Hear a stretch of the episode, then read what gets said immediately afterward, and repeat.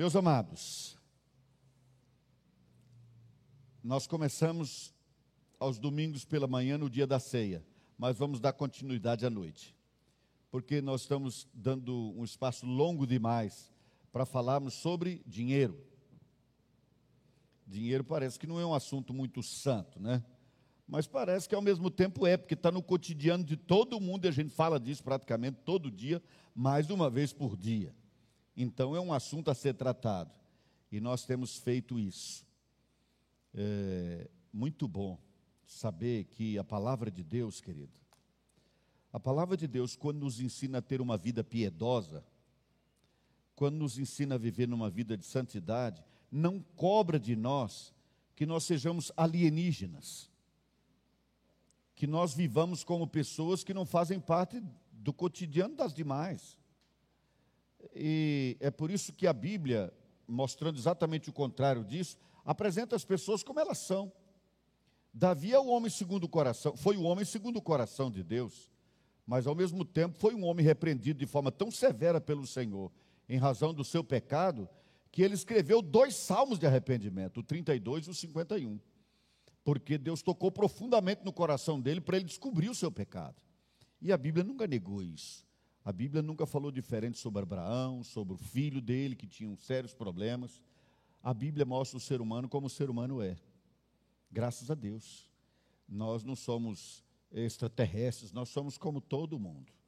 Mas nós estamos buscando no Senhor, na Sua palavra, entender qual é a vontade do Senhor para o nosso cotidiano naturalmente, tomara que seja hoje, vai chegar o dia que nós iremos com o Senhor para a glória. Mas até lá, queridos, nós temos que tratar o cotidiano, temos que resolver o cotidiano.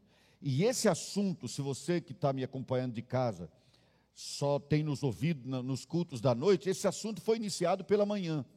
E nós vamos dar continuidade a ele, sem fazer revisão das vezes anteriores, porque senão nós tomamos muito tempo nisso. Você pode procurar lá no nosso site, seguramente você vai encontrar as reflexões sobre esse assunto que estavam sendo trazidas aos domingos pela manhã.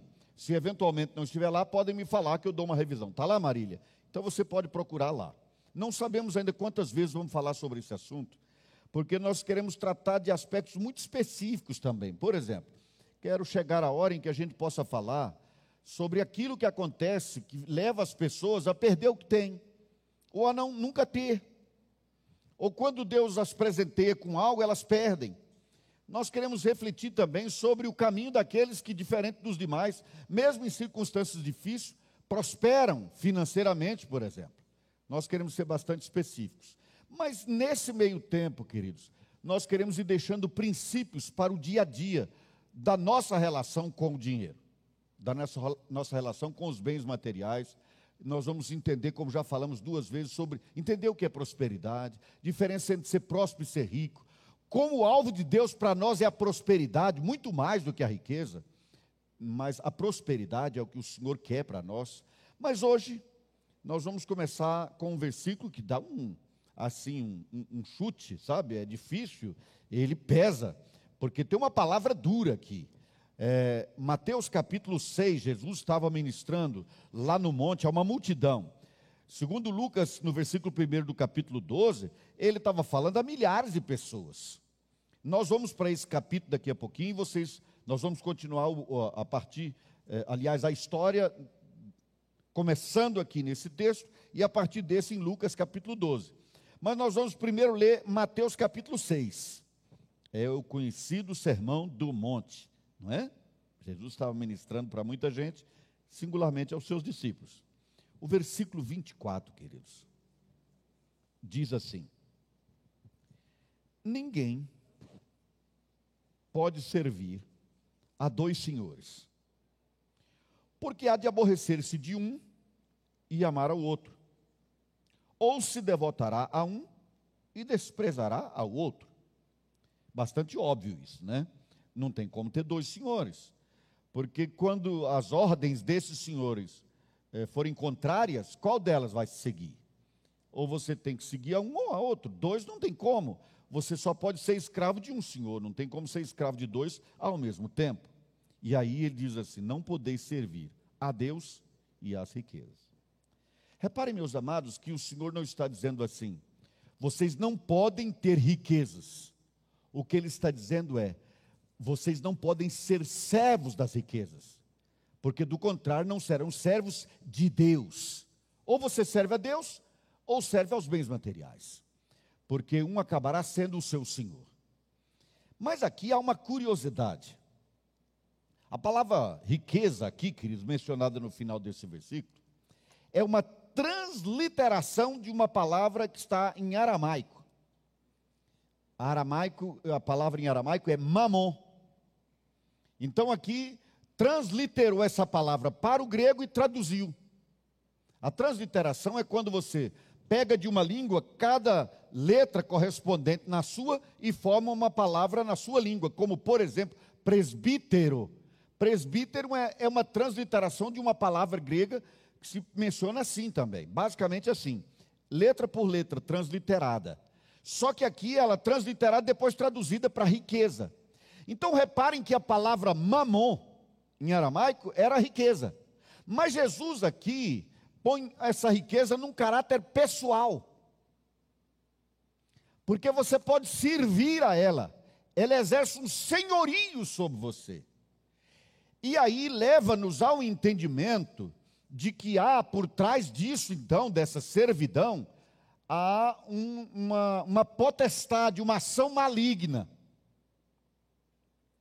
Por exemplo, o apóstolo Paulo diz que quem serve aos ídolos serve a demônios. Reparem que coisa curiosa. O ídolo é apenas um pedaço de madeira com cara de gente ou de outra de outro ser qualquer de madeira, de barro, de ouro, do que for, eventualmente numa parede, no pescoço de alguém, no carro, em algum lugar. Mas o apóstolo Paulo diz que aqueles que estavam adorando os ídolos estavam adorando a demônios. Por que eu acredito que ele disse isso? Porque há interesse do inferno em controlar as pessoas e desviá-las de Deus. Então acredita-se que o inferno também tem interesse em tirar a nossa a confiança que está no nosso coração voltada para Deus e colocar essa confiança nos bens materiais. Nós mencionamos aquele texto do apóstolo Paulo, quando ele escreve a Timóteo, que ele diz é, textualmente isso: olha, exorta aos ricos do presente século a não colocar a sua confiança na riqueza, mas em Deus. Há uma exortação muito específica na Bíblia sobre, sobre isso. Mas, irmãos, isso parece que é tão óbvio que é fácil de acontecer.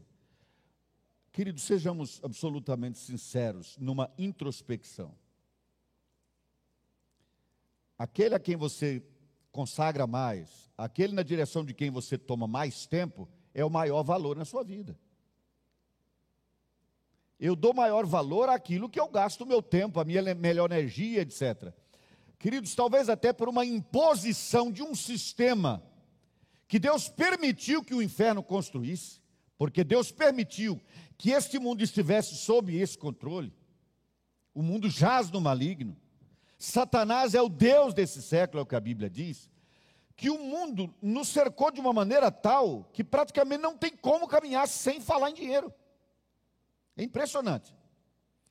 E agora, é, é eu acredito que quanto mais o tempo passar, pior vai ficar. Simplesmente não tem como você praticamente existir socialmente sem um banco eu sou correntista de um banco que um dia desse, por curiosidade, eu fui atrás de entender se existia uma agência, pelo menos uma agência física. E descobri que esse banco está ligado a uma, uma construtora, é, uma empresa de engenharia civil, algo assim. Eu nem sei, não sei a quem procurar, se algum dia eu precisar desse banco. Se tiver um dinheiro meu lá e ele desaparecer, e ninguém mais atender o telefone, eu não sei nem como recuperar isso. Talvez daqui a 200 anos, no, na justiça, né, para o Banco Central dar um jeito. Já que a justiça aqui é tão rápida, não leva mais do que uns 200 anos. Mas vocês reparem, queridos, que a nossa vida está assim. Vocês já viram isso. O mendigo vai pedir no trânsito e a pessoa diz: Não, eu não estou com dinheiro. Não, não tem problema, eu tenho máquina para. A pessoa fala que só tem cartão. Né? Ele diz: Eu tenho máquina, pode passar o cartão. Mendigo tem máquina de passar cartão está facilitando o dinheiro e controlando tudo. Nós agora temos uma facilidade chamada Pix, muito mais fácil para controlarem a nossa vida. Não é mais fácil para a nossa vida, não. É mais fácil para a vida deles. Porque agora cada centavo está sob controle. Daqui a poucos dias eu acho que ninguém vai mexer com outra coisa a não ser Pix. Você quer participar para completar os, as 110 cotas? Pode ser pelo Pix. Tudo é fácil, né? E cada vez que você passa lá, agora não precisa nem passar, basta aproximar. Cada dia vai ficar mais fácil. Mas cada dia mais, queridos, parece que a nossa vida é a seguinte: se eu tenho dinheiro, eu vivo, se eu não tenho, estou perdido. É impressionante. O dinheiro está controlando tudo e todos, cada dia mais. Isso vai mudar? Não acredito. No tempo de Jesus, os banqueiros já estavam no comando. Numa parábola que nós vamos mencionar provavelmente no próximo domingo, o Senhor diz isso. Se eu soubesse que você ia agir assim, teria deixado o meu dinheiro com um banqueiro para ele me pagar algum juro. Desde aquele tempo de Jesus, já tinha banqueiro, já tinha juro, e como eu digo, eventualmente, banqueiro. Não, não vou dizer isso de novo, porque pode ter um banqueiro. Eu disse isso lá em Anápolis, tinha um banqueiro me ouvindo. Eu disse lá que banqueiro não tem mãe. Depois, no final do culto, o banqueiro me procurou, disse: tem, tem mãe, nós. Né? Foi aí que ele até me falou assim: aliás, eu sou a bênção quando as pessoas querem um empréstimo e eu libero. Aí eu sou a resposta de oração. Quando eu vou cobrar, eu sou enviado das trevas. Porque o banqueiro quer de todo jeito, mas na hora do empréstimo ele é a resposta da oração. Não é verdade? Não é assim, querido? Está aí, no cotidiano de todas as pessoas. Mas voltemos aqui ao tema então. Primeiro, então, fique claro o seguinte, querido. Fique atento para ver se você eventualmente não está servindo a mamon. Ou, se em algum momento você estiver servindo a mamon, volte a ser servo só de Deus. Mande no dinheiro, nunca deixe o dinheiro mandar em você. Viva para Deus, nunca viva para o dinheiro. Eu volto a esse ponto já já. Mas dá um salto aí nos evangelhos, vai um pouco mais adiante na sua Bíblia para Lucas, capítulo 12. Se você não veio, não tinha vindo à igreja ainda e é a primeira vez, é, Mateus é o primeiro livro do Novo Testamento. Lucas é o terceiro livro do Novo Testamento, tá bom? E aliás, pais, ensine isso aos seus filhos, tá bem? Ensina para os seus filhos onde estão os livros da Bíblia. Muitas crianças não estão sabendo onde encontrar os livros da Bíblia. Alguns sim. É interessante, a gente vê rapidinho quem ensinou. Porque algumas crianças sabem simplesmente tudo. Outras não têm a menor ideia, não sabem nem que aquele livro está ali na Bíblia.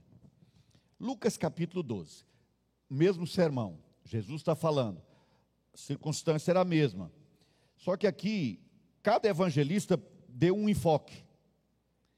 E aqui estava acontecendo nesse momento do capítulo 12, se você em casa tomar e ler do versículo 1 ao 12, você vai ver que Jesus está falando de princípios impressionantes, incríveis, repreendendo também para que entendessem que não devia seguir no caminho dos fariseus, etc. Só coisas maravilhosas para o nosso cotidiano. Jesus está ensinando. Aí um sem noção,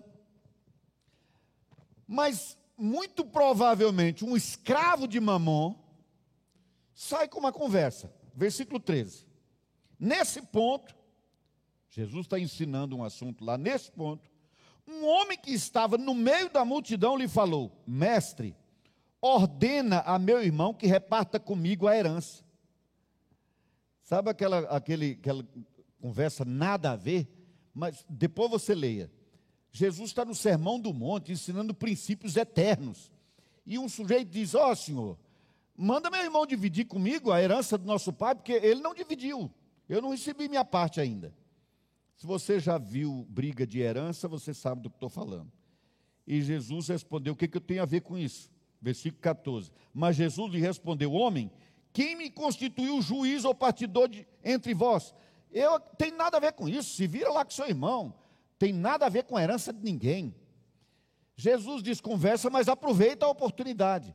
Ele não se refere ao problema da herança, ele não trata disso, porque realmente era um sem noção que estava trazendo isso. Mas Jesus aproveita como sempre, queridos, porque Jesus ensinava a partir do cotidiano.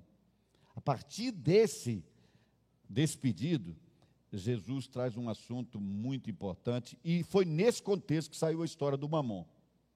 Mas aqui diz assim: então lhes, lhes recomendou, esqueceu quem pediu para repartir a herança e se dirigiu a todo mundo. Depois você vai ver que ele é mais específico, falando só aos discípulos.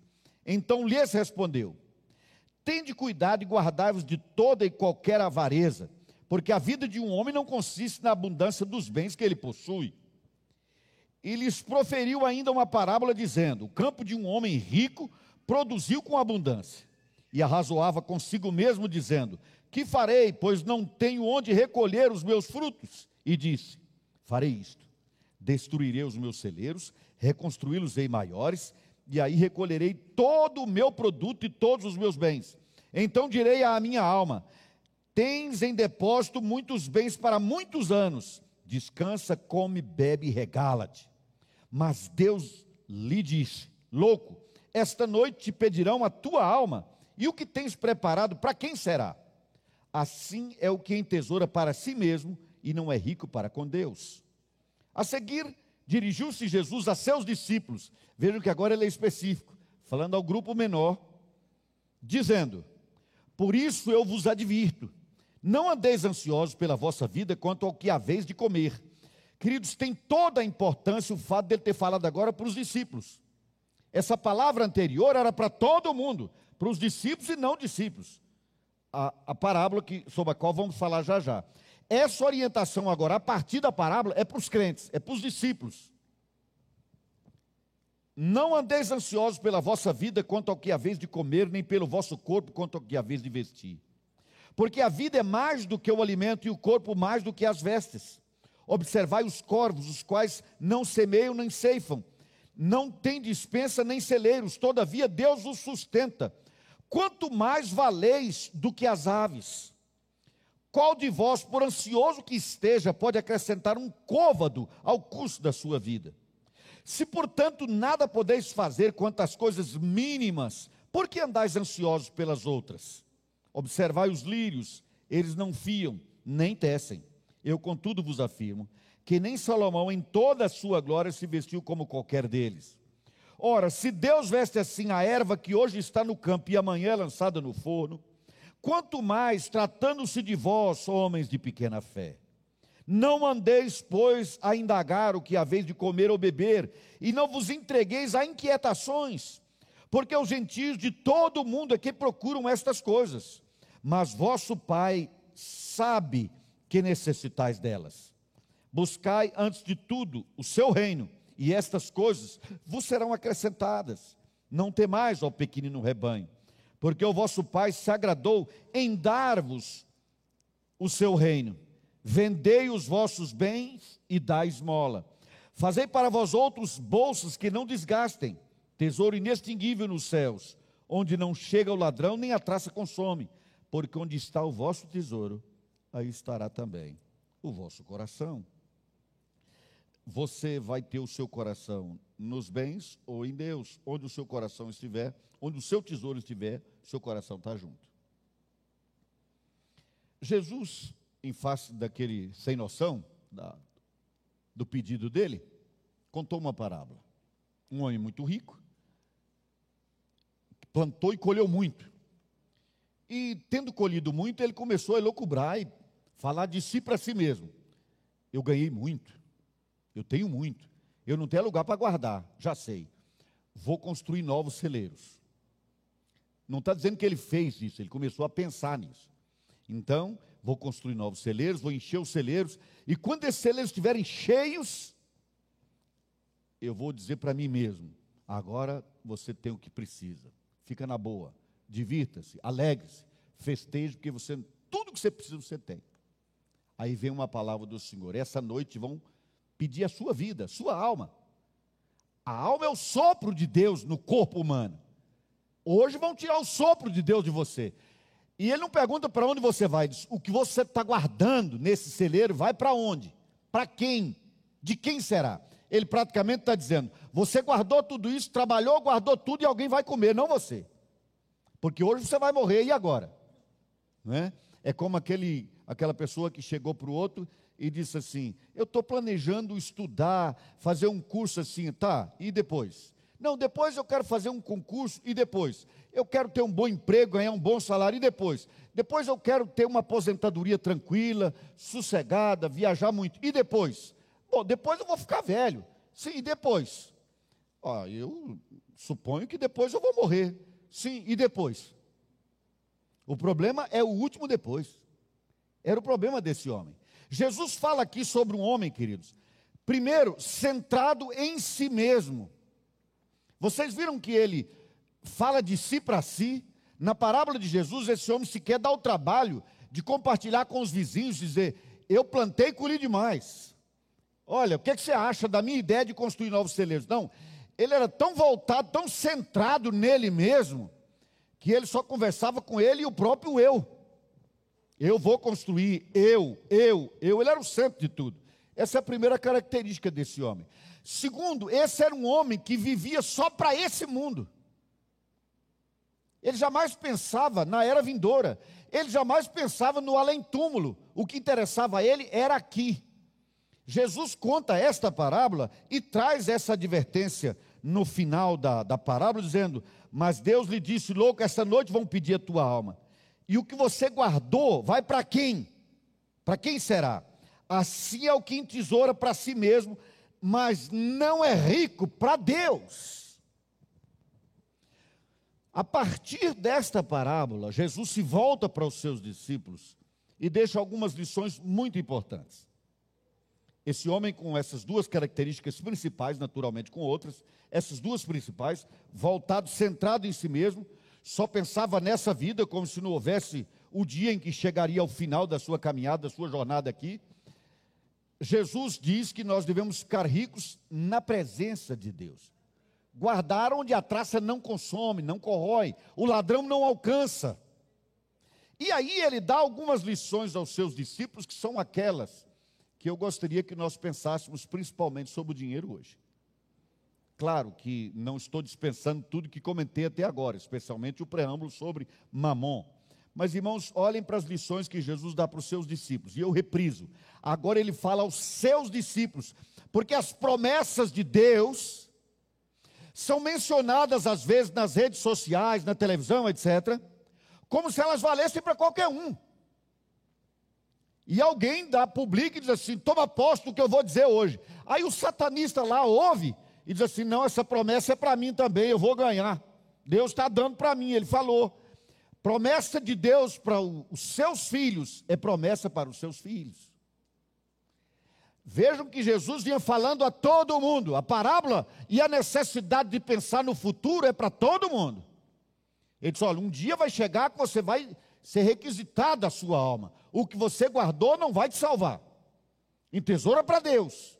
Porque você pode estar perdido não obstante há muita riqueza. Mas agora ele se volta para os discípulos. Estou dizendo isso à exaustão, queridos, porque eu quero que fique bem claro isso. Vou fechar já as aspas, mas é o seguinte, irmãos. Virou meio moda as pessoas pegarem metade de versículos da Bíblia e colocarem nas redes sociais como se aquilo valesse para todo mundo. Tira do contexto e agora está abençoado todo mundo, não interessa a vida que leve. Está todo mundo na bênção. Não é assim que a Bíblia ensina. A graça comum de Deus manda chuva e sol para o satanista, para o ateu e para o discípulo de Jesus. Para o idólatra, seja para quem for. A graça comum de Deus chega a todos, faz chegar a todos os benefícios de Deus aos seres humanos. Mas há uma graça especial de Deus para aqueles que não são melhores do que ninguém, mas foram feitos especiais porque aceitaram a obra de Cristo na cruz em substituição pela sua própria condenação. Essas pessoas são alvo da graça especial de Deus. Você está em Cristo, você é alvo dessa graça, a graça especial. E aí Jesus ensina em primeiro lugar, queridos. Eu vou mencionar aqui algumas lições, eu espero fazê-lo de forma ligeira, o mais rápido possível, mas sem ser tão rápido que não fique fixado. Primeiro, eu entendo que Jesus está ensinando assim: dê o seu melhor, faça o seu melhor, lute, trabalhe, dê o seu melhor, mas espere em Deus. Você dá o seu melhor, você estuda, você faz concurso, você abre empresa, não é? Você agora tem lá o portal, não é, Geraldo? Você tem a sua loja, cada um está lutando. Mas devemos nos lembrar do seguinte, queridos: o seu salário pode sair, por exemplo, do Ministério da Economia, não sei, ou da, da escola onde você é professor, professora, diretor, diretora, do hospital onde você é médico, da empresa onde você trabalha. O seu salário sai de lá, mas quem te sustenta é Deus. Nós temos que entender isso, queridos. Se você tem um patrão e você recebe um salário, agradeça a Deus por isso. Nós aqui não brigamos contra patrão. Nós aqui, aliás, pedimos a Deus que mande patrão para todo mundo. Todo mundo tem um emprego. Agora, quem te sustenta é o Senhor, porque quem te deu saúde. Quando você acordou, respirou, seu coração continua pulsando. Quem faz isso na tua vida para voltar ao trabalho e continuar tendo, lutando por aquele salário e consegui-lo ao final do mês, é Deus. A vida está na mão dele. O seu salário tem um nome lá, mas quem te sustenta é o Senhor. É Ele que abre porta de trabalho, é Ele que te dá saúde para trabalhar, o Senhor te sustenta. O Senhor nos sustenta. Dê o seu melhor, faça o seu melhor. A Bíblia é simples e categórica nisso. Quem não trabalha também não coma, simples assim. É isso que a Bíblia diz. Não quer trabalhar? Então fique sem comer. Porque todo mundo tem que trabalhar.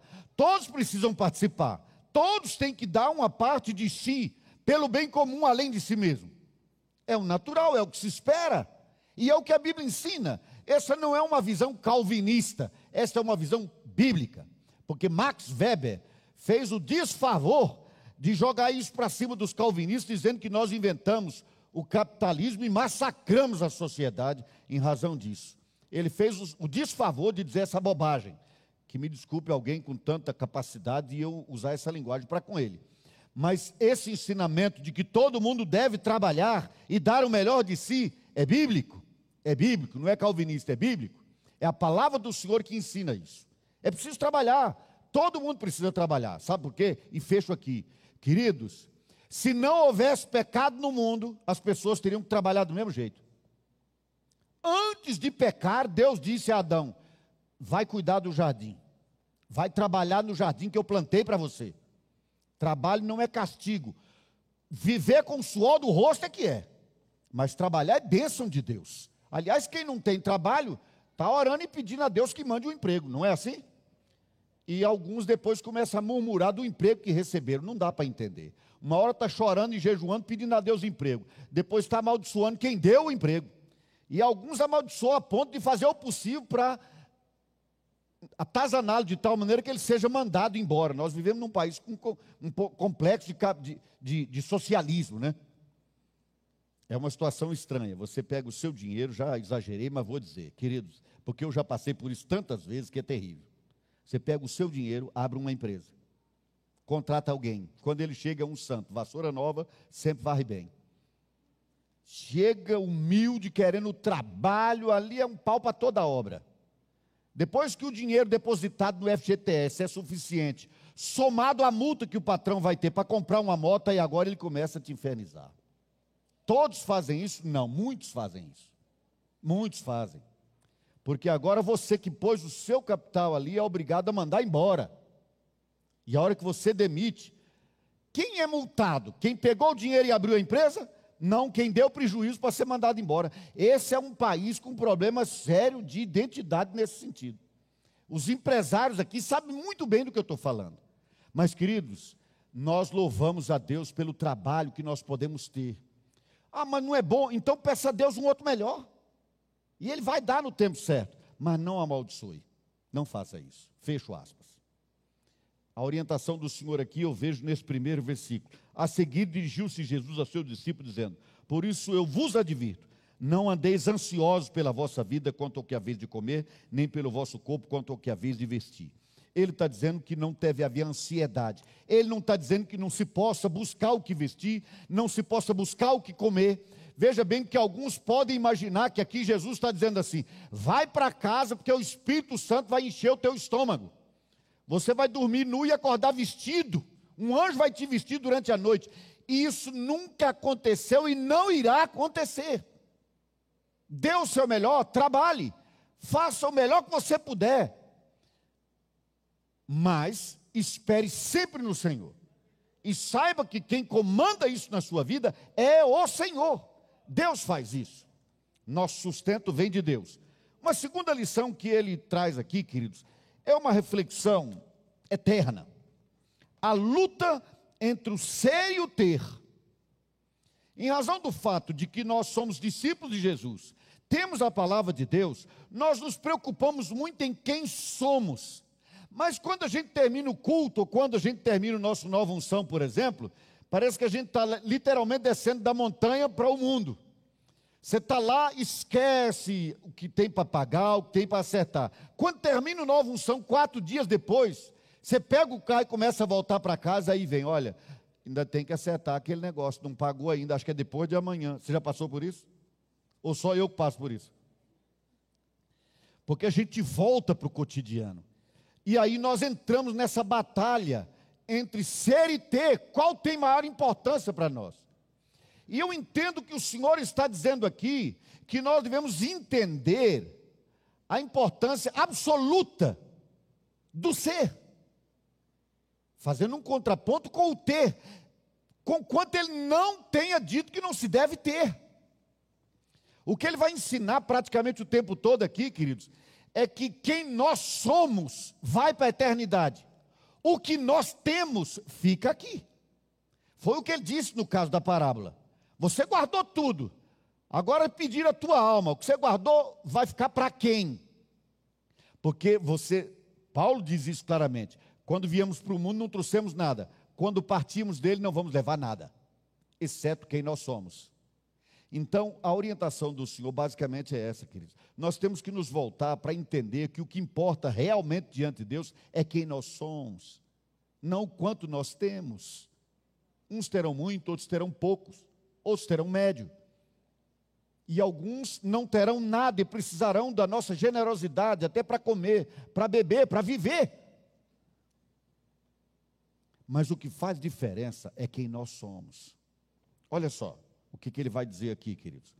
Os versículos 23 e 24, primeiramente, diz assim: Porque a vida é mais do que o alimento. Ele não está dizendo que alimento não é importante. Mas ele está dizendo que a vida que nós temos é mais do que um mero alimento. Por quê, queridos? Porque o alimento, irmãos, alimenta o meu físico. Não necessariamente a minha alma, não necessariamente o meu espírito, alimenta o meu corpo. Mas a prosperidade de Deus, como eu disse nos domingos anteriores, ela é plena. Ela não diz respeito só aos bens materiais, ela diz respeito à saúde física, saúde emocional, saúde espiritual equilíbrio no relacionamento com as pessoas, boas amizades, fraternidade entre os irmãos, tudo isso é a vida. Tudo isso é a vida. As nossas realizações, nossas lutas, nossas conquistas, tudo isso é a vida. Agora o alimento só alimenta o meu corpo. Então a vida é muito mais do que o alimento.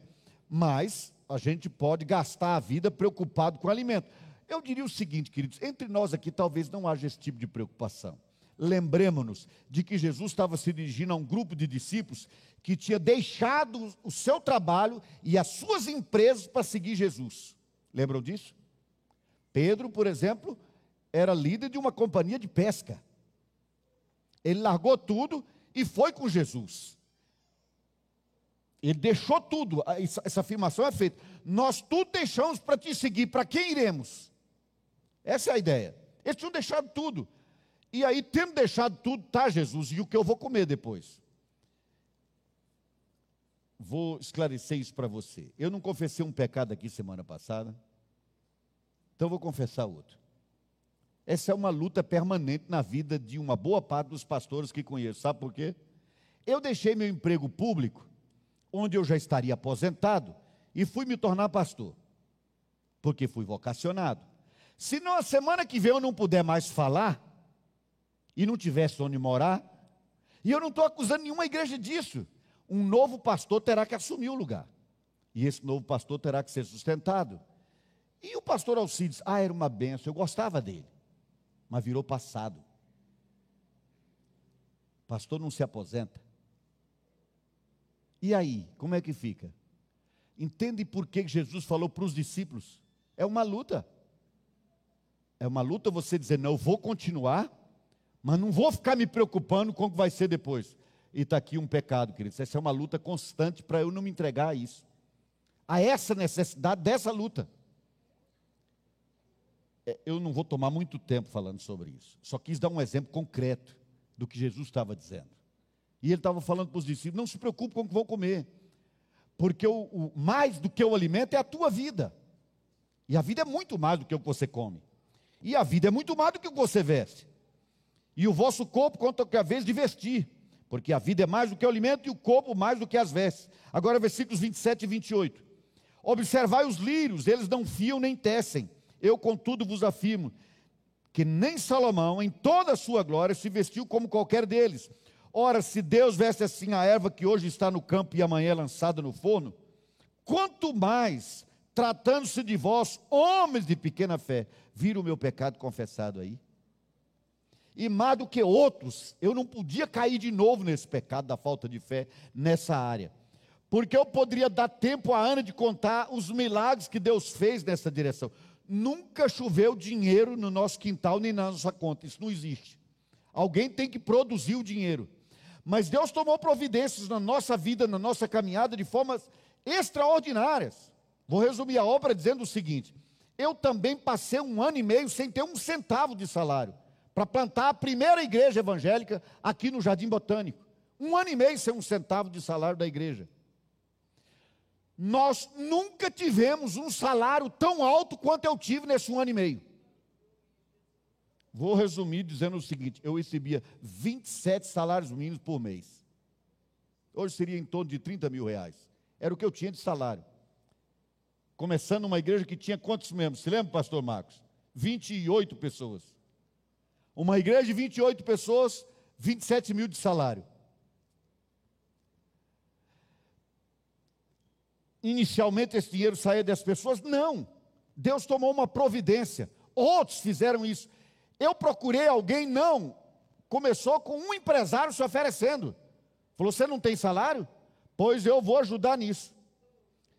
Esse mesmo empresário me ligou: Você está andando de moto, pastor? Sim, eu gosto de moto, curto moto. Não, mas você tem que ter um carro. Não, mas eu estou de moto, estou bem, nós não tem problema de andar de moto. Não, senhor, passe numa concessionária e escolha um carro. Já combinei com mais quatro empresários para dar um carro para você. Irmãos, eu estou contando isso rapidamente. A Ana podia falar horas aqui do que Deus tem feito. Eu então não devia mais cair nisso. Sabe qual é o problema, queridos? Existe uma potestade chamada Mamon. E ela tem o canto de sereia no nosso ouvido manhã, tarde e noite. Você pensa que o maior problema é sexo na internet, é pornografia na televisão, é, são outros, meus irmãos, o maior problema deste mundo, a maior tentação deste mundo chama-se dinheiro. Dinheiro. Nunca, é como diz os romanos, tinha um ditado romano que dizia assim: dinheiro é como beber água do mar. Quanto mais bebe, mais sede tem. Assim é o dinheiro.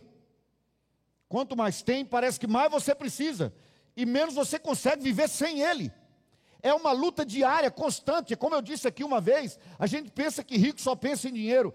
Pobre fala em dinheiro o tempo inteiro. Nós somos uma igreja média. Quantas vezes já falei em dinheiro hoje à noite? Fora a pregação. Eu estou falando de antes de começar a pregar. Vocês entendem, queridos, que isso está presente o tempo inteiro? Então nós temos que estar atentos a isso o tempo inteiro, porque o Senhor nos ensina que nós devemos investir em quem nós somos sem desprezar, ele não está dizendo que eu não devo trabalhar para ter as coisas, porque eu preciso viver. O que ele está dizendo é invista em quem você é. Eu vou reprisar no final, é, que o Senhor mesmo faz isso, esse ponto. Vamos em frente.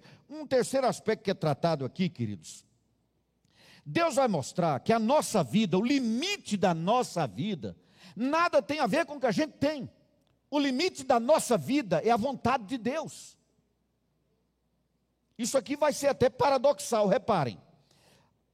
Ele diz assim: olha, qual de vós, versículo 25, qual de vós, por ansioso que esteja, pode acrescentar um côvado, mais ou menos a distância entre a ponta do dedo e aqui o cotovelo. Um côvado. Quem pode acrescentar um côvado sequer ao custo da sua vida? Ninguém pode fazer isso. Aquela luta para viver para sempre, né, para não morrer nunca, e tem gente aí, tem empresário rico que quer que o corpo dele seja congelado para o dia poder ressuscitar. Vejam só que estranho. Ele diz assim: não, você não pode acrescentar nada. E aí ele fala dos lírios, fala das aves, olha, elas não trabalham, elas não, não plantam, mas comem, se vestem bem. Nem Salomão vestiu tão lindamente quanto os lírios se vestem. Vocês não podem acrescentar nada ao custo da vida de vocês. Olha o que, que ele diz aqui, queridos. É interessante, a gente precisa estar atento que o Senhor está dando lições preciosíssimas aqui. Ora, se Deus veste assim a erva que hoje está no campo e amanhã é lançada no fogo, quanto mais Ele vai fazer com vocês, homens de pequena fé.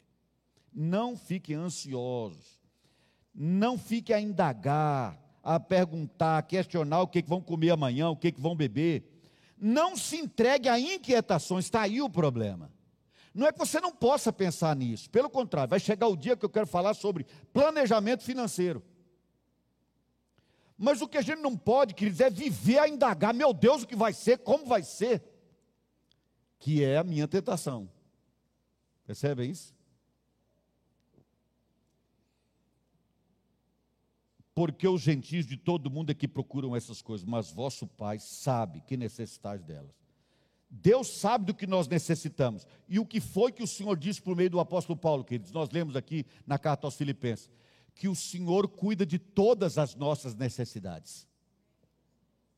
Não de todos os nossos desejos, de todas as nossas necessidades. A gente precisa confiar nisso, querido. Crer nisso e viver nessa perspectiva. Quando eu falo que estou confessando um pecado, eu não quero dizer que eu não tenho vivido assim. Eu quero dizer que essa é uma luta diária. Eu tenho minhas lutas diárias. Uma delas é essa, outra é o meu temperamento. Outra que eu acho que é a luta de todo mundo para você não ser soberbo. Todo mundo acha que já nasce soberbo, e é uma luta diária para não ser soberbo, para encontrar um caminho para a humildade, para a simplicidade. Um dos nossos valores do Ministério União é ser simples como Jesus. Ser simples não é fácil, não é ser pobre, é ser simples, independentemente do quanto você tenha na conta. Uma outra, um outro aspecto que Jesus trata aqui. Sim, que fique claro isso então, mas eu falei de um paradoxo, devo mencioná-lo. Senão eu boto Zaqueu na ave e não desço, né? Repara só. Falei que é um paradoxo. Você não pode acrescentar um covo sequer ao custo da vida. Você diz, bom, então nesse caso, não vou mais pagar plano de saúde. Porque eu vou ao médico para não morrer logo. Você vai ao médico, querido, para ter mais saúde. Para o tempo que você passar aqui, passar com saúde. É assim que nós vamos ao médico. Mas um dia o Senhor vai levar você e vai levar a mim. Talvez a mim antes de você há uma pessoa, a pessoa às vezes adoece, fica com medo de morrer. Enquanto ela está com medo e vai ser curada, muita gente saudável foi levada no meio do caminho. Com um acidente, com uma coisa que não esperava, um inesperado acontece. E a gente fica pensando, aquele ali agora, com aquela doença vai. E essa pessoa vive mais anos e anos e anos. Porque, queridos, eu não sei explicar exatamente isso aí. Porque o Senhor nos manda pedir cura, o Senhor ressuscitou gente. Mas ao mesmo tempo a nossa vida está marcada nas mãos de Deus. O que é que o salmista diz? Os meus dias foram escritos e o quê? Se lembram? E determinados. Os meus dias foram escritos e determinados. Por isso é que a gente brinca dizendo assim: não se preocupe, porque quem morre de véspera é peru. Gente, não. Vai no tempo que Deus determinar, na hora certa de Deus. Mas até a hora, a gente vai procurar médico para viver bem. Só que não tem como acrescentar um palmo, dois palmos, um minuto a mais na sua vida, se Deus não quiser. A vida pertence ao Senhor. E a nossa vida, o limite da nossa existência aqui nesse mundo, é a determinação de Deus, é a vontade de Deus. Tá certo, queridos? Agora, a gente não vive pensando que vai morrer, porque senão a vida seria uma tristeza. A gente vive pensando que vai viver mais 100 anos, né? Um outro ponto que Jesus trata aqui, queridos, é, pra, e acredito que aqui eu estou sendo repetitivo, mas devo mencionar, no final do versículo 28, ele diz assim: Quanto mais tratando-se de vós, homens de pequena fé. O que Jesus está deixando bem claro, queridos, é que prosperidade é uma questão de fé e não de dinheiro. Prosperidade é uma questão de fé, não é uma questão de dinheiro. Eu estou frisando isso, porque o que se fala demais é numa tal de teologia da prosperidade, que a rigor é uma teologia da riqueza, é uma teologia dos bens materiais. E o que o Senhor nos ensina é prosperidade. Nos atrelemos à ideia da prosperidade e não da riqueza material. A riqueza material pode ser parte dessa prosperidade. E a prosperidade você não alcança com dinheiro, se alcança com a fé, porque com a fé se alcança aquilo que o dinheiro não compra. Por isso a fé é mais importante do que dinheiro. Você se preocupa em pagar as contas e ter muito dinheiro lá no banco para a hora difícil? Tenha fé, vale mais do que o dinheiro no banco. Vale mais do que a poupança, mais do que o investimento financeiro que você tem, mais do que as casas que você aluga. Fé. E aí há uma bênção maravilhosa, queridos é que tem um jeito de ter fé. A fé vem de onde, queridos? Do ouvir da palavra de Cristo. À medida que você mergulha na palavra e ela vai mergulhando, entrando na sua vida e tomando conta de você, a sua fé aumenta. Quanto mais fé você tem, mais próspero você é. E todas as necessidades são supridas. Por isso nós devemos buscar a fé. Por isso nós devemos investir no reino pensar na eternidade, sermos ricos para Deus. Deus não olha a conta bancária, mas Ele olha se, o, se a pessoa já está enxergando com o coração, que é a vida pela fé. Enxerga com o coração ou enxerga de acordo com o que tem? Parece simples, mas é difícil, irmãos. Muitos casais, quase todos, quase todos com quem já convivi até hoje, quando está com dificuldade para pagar as contas, azeda a relação. Vira uma zebra. Mas quando os dois estão vencendo pela fé de joelhos, geralmente estão uma maravilha. Quando a gente se volta para a fé e não para as contas, primeiro que as contas eventualmente nem vão passar a existir. E se existir, elas serão pagas. Vamos falar sobre isso depois. Vou falar sobre dívida especificamente. Mas, queridos, o caminho da fé é o caminho da prosperidade. Prosperidade, do ponto de vista financeiro, é resultado de fé e trabalho. Depois a gente pode falar mais. Um outro ponto aqui, queridos, para caminharmos para o fim. Jesus fala, e é o mais claro, sobre a busca do reino em primeiro lugar. É isso? Os versículos 31 e 32.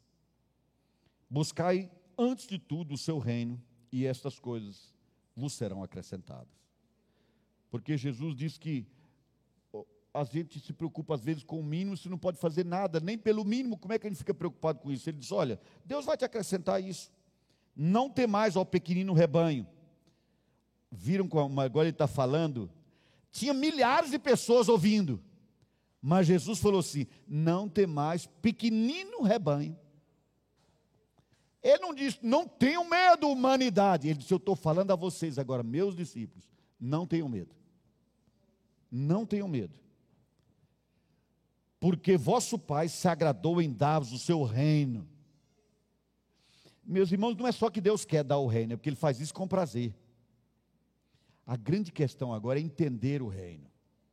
Eu já li alguns livros sobre o reino e tem umas mensagens aí sobre o reino, mas é impressionante como eles acabam se resvalando na ideia de que nós estamos cada um com uma coroa na cabeça e mandando. Eu disse, eu não sei como é que alguém manda passando aperto, dificuldade, não tendo que comer direito. A ideia do reino, queridos, é muito maior do que isso. Jesus não estava preocupado com o que todo mundo vai comer, com o que vai vestir. Ele estava preocupado com o coração das pessoas. Veja o que Paulo diz em Romanos, capítulo 14, versículo 17. O reino de Deus não é comida nem bebida. Nem comida nem bebida. Então o que é o reino de Deus? O reino de Deus é justiça, paz e alegria no Espírito Santo. É aí que Deus tem prazer em nos fazer reinar, irmãos, em justiça, em paz e alegria no Espírito. Por isso o apóstolo Paulo escreve e diz assim: Eu sei passar por toda a situação. Eu tenho capacidade em Cristo de enfrentar tudo, inclusive passar fome. As pessoas virtuam de tal maneira que diz assim: Eu posso tudo em Cristo, eu tenho tudo em Cristo. Mas não fala que ele disse antes que ele tinha passado fome. A diferença do servo de Deus é que, tendo ou não tendo, estando no aperto financeiro ou não, ele vai ter paz. Paz não é ausência de lutas. Paz sem ausência de luta é a paz do cemitério. Nós estamos falando da paz que transcende a paz do mundo. A paz do mundo é a ausência de problemas. A paz do discípulo de Jesus é a ausência de conflito dentro dele. O primeiro conflito do ser humano é com Deus, o segundo conflito do ser humano é consigo mesmo. Só estando em conflito consigo mesmo, ele enfrenta o conflito com o próximo.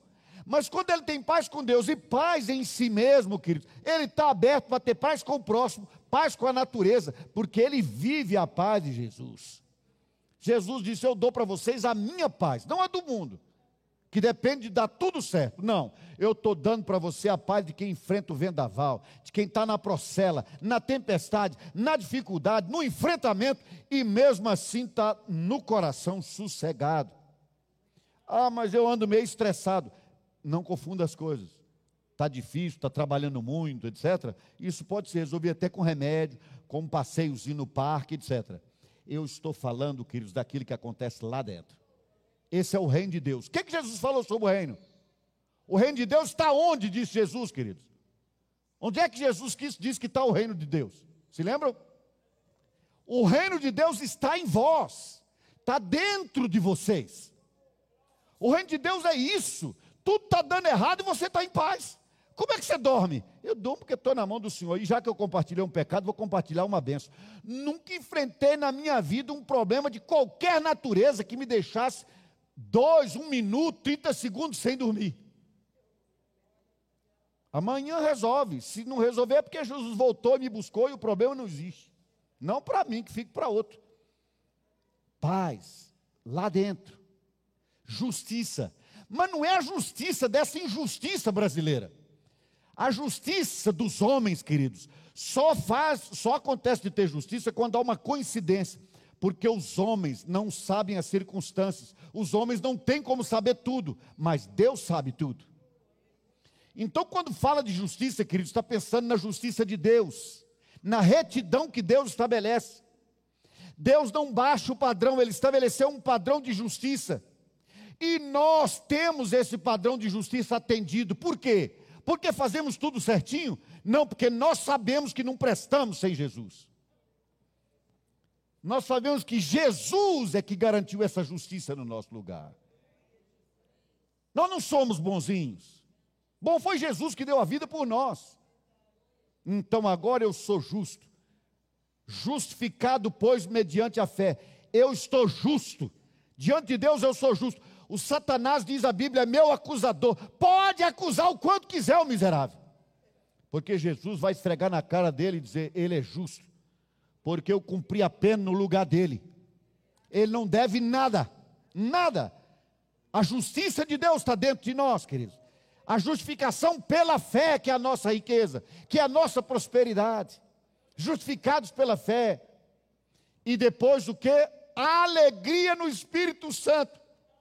E agora, Nilão, me perdoe de te expor, querido. Me perdoe se você quiser que eu não faça mais, só avisar depois. Agora eu vou expor de todo jeito.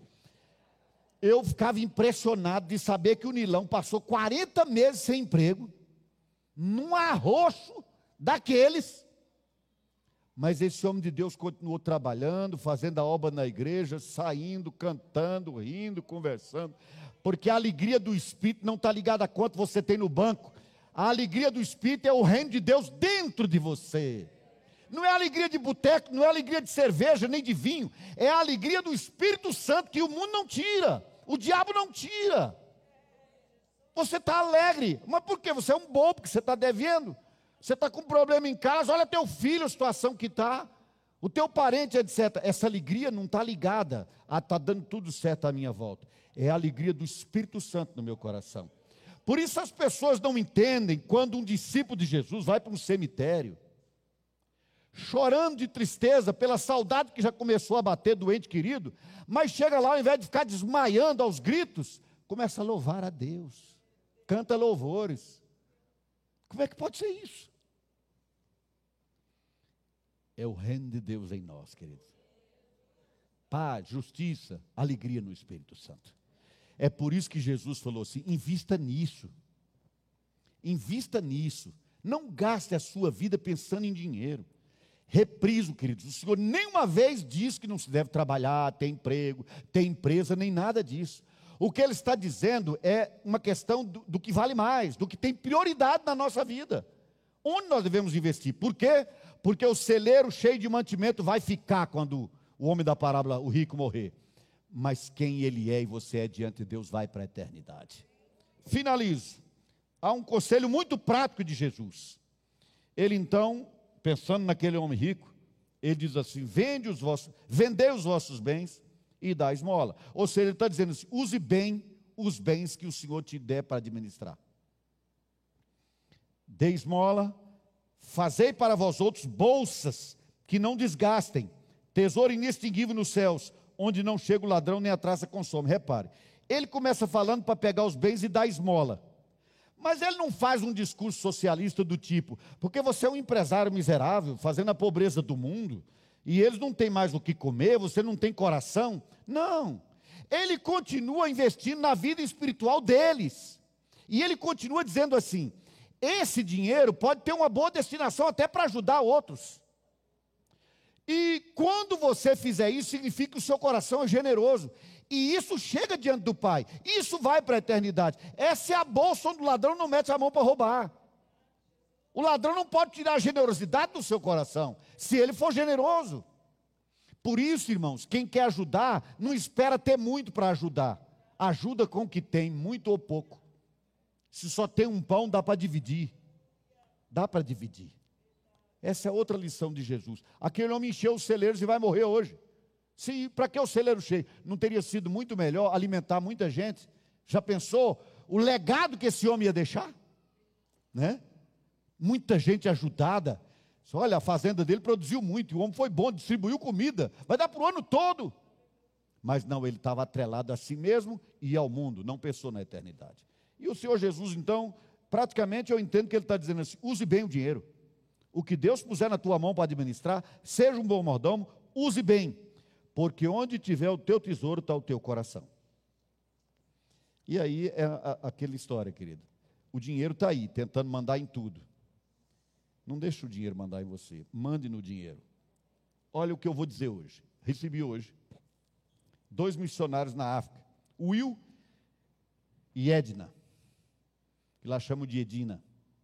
Eles estão no Benin, Benin, como eles dizem lá. E hoje ele mandou um vídeo muito satisfeito, porque eles criaram uma escola de orientação agrícola. Olha que interessante. E aí ele ia mostrar onde seria para ensinar criar galinhas para botar ovos, outro tipo de galinha que é para alimento, e criar um lugar para botar o porco.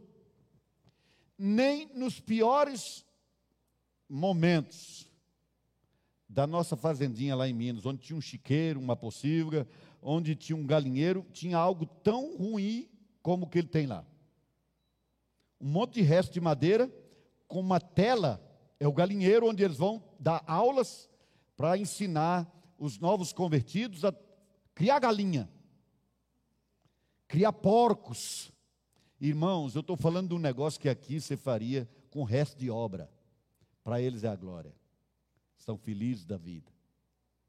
Eles levaram 10 anos para ter o primeiro carro, andavam a pé, dão curso pelo país todo, treinando pastores e plantando igrejas, ajudando meninas, por exemplo. Olha só, aqui estão numa disputa quem é que liberou e quem deixou de liberar os, os absorventes para as mulheres pobres. Lá, eles ensinam as meninas de 12 anos, 11 anos, 10 anos, a cuidar do corpo para não serem prostituídas, para não ter filho com 12 anos, com 13 anos. Reúne as meninas e faz uma semana inteira com elas de instrução nesse sentido. O mundo é muito mais do que nós estamos vendo, queridos. E o que o Senhor Jesus disse foi: você tem, seja generoso, invista na obra de Deus, que outras pessoas tenham em abundância nós vamos continuar falando sobre dinheiro. Então, eu não vou dizer um fim para essa mensagem. Vamos dizer só amém e voltar depois.